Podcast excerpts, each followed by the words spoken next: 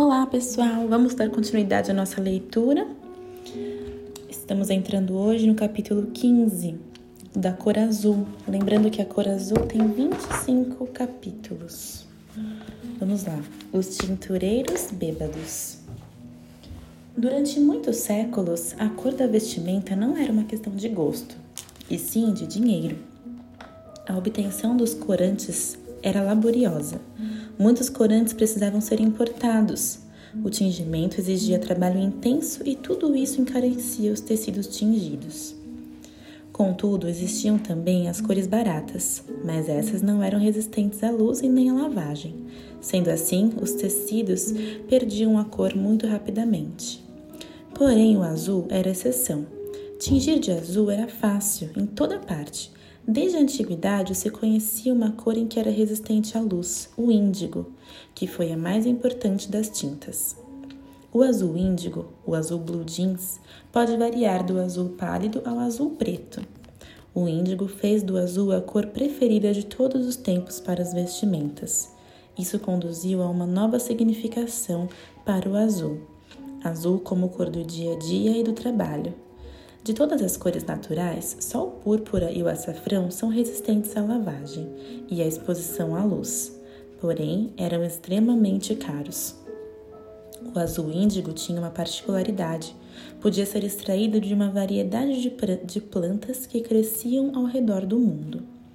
Foram encontradas múmias egípcias envoltas em tecidos tingidos de azul índigo na China, essa tinta é conhecida há milênios. Os celtas pintavam o rosto de azul com pastel, Isatis tinctoria, para amedrontar as tropas de César.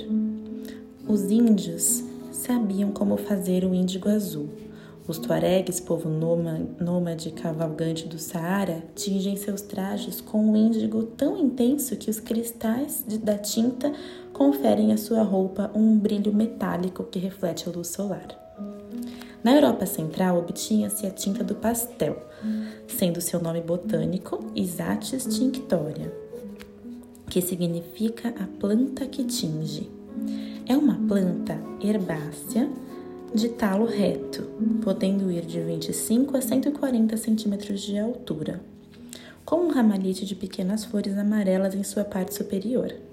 Em seu talo se encontram as folhas alongadas, que é de onde se extrai o corante. Carlos Magno, 768 a 814, ordenou o cultivo de Isatis tinctoria em todo o seu reino. Na idade, na idade Média, haviam cidades famosas pelo cultivo dessa planta. Erfurt, Gotha, Amstad, Langensalva, Tenstedt, e a partir delas a Isatis tinctoria era distribuída por toda a Europa. No início do século XVIII, ainda havia mais de 300 povoados turíngios que viviam dessa planta. A tinturaria na Idade Média era uma ciência secreta. Em parte, só foi possível desvendar os segredos da tinturaria mediante auxílio da química moderna.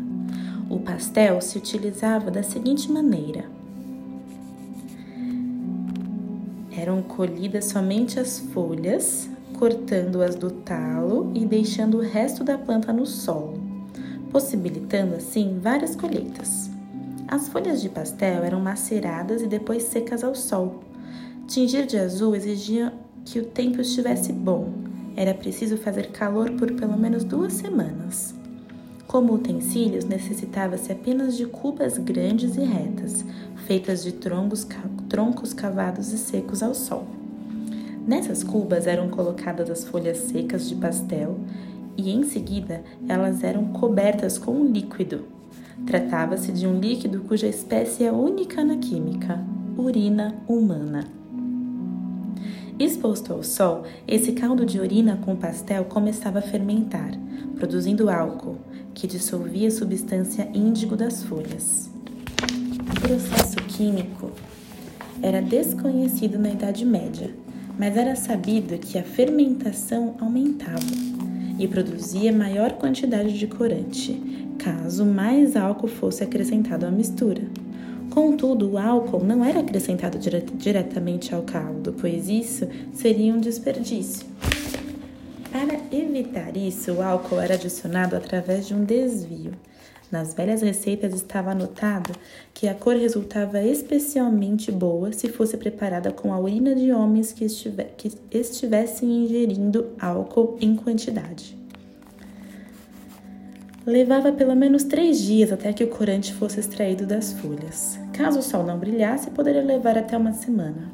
Os tintureiros contratados tinham que continuar revirando as folhas em decomposição Faziam isso pisando descalços ao redor do caldo de folhas. Talvez porque esse método oferecesse a vantagem de eles poderem ter as mãos livres para taparem o nariz. No mais, precisavam apenas conservar as folhas úmidas, garantindo o fornecimento de urina sobre elas. Segundo a receita, o corante estará separado das folhas quando o mau cheiro diminuir porém ainda não estará pronto para atingir. O corante dissolvido em álcool deve agora tornar-se solúvel em água, por intermédio de uma segunda fermentação a qual se adicionava sal.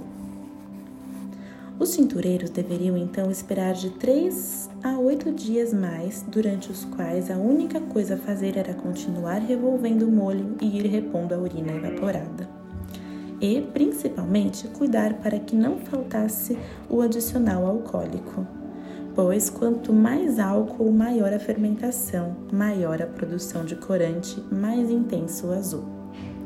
Somente quando o molho começasse a mofar é que se podia dar início ao tingimento de tecidos e fios, que deviam permanecer um dia inteiro no molho para se embeber suficientemente de tinta. Em seguida, eram lavados mais uma vez em urina, e mesmo assim ainda não estavam azuis. Adquiriam a cor nada apetitosa daquele molho. Somente durante a secagem à luz do sol é que surgia o azul. O índigo é um pigmento que tinge por oxidação e justamente por surgir quando da exposição ao sol é tão resistente a ele. O pastel tinha ainda uma vantagem adicional podia se armazenar por prazo indeterminado. Caso não fosse ser usado imediatamente, faziam-se bolas com as folhas fermentadas e deixavam-nas secar. Eram também vendidas dessa maneira.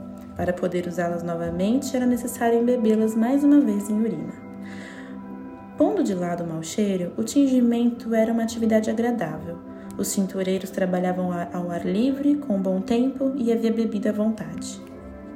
Quando estavam fazendo o azul, desculpa, quando os tintureiros eram vistos estendidos, dormitando sobre o sol, todos já sabiam, estavam fazendo o azul. Todos que haviam feito o azul estavam embriagados. Na Alemanha se diz até hoje, os bêbados, que os bêbados eles são azuis. Era assim tão prazerosa a atividade de produzir o azul na Alemanha. Em virtude disso, é somente lá que os bêbados são azuis, e somente lá que se diz quando alguém não comparecer ao serviço, ele está fazendo o azul. E foi, e foi extremamente súbito o desaparecimento do tingimento com pastel. O pastel foi substituído por uma tinta índigo melhor, para cuja preparação dispensava-se o álcool adicional. Do pastel, atualmente, não se conhece mais nem o nome mas permaneceram as expressões na Alemanha, fazer ou estar azul, que são até hoje ainda muito populares, mesmo que sua origem tenha sido esquecida há tempos.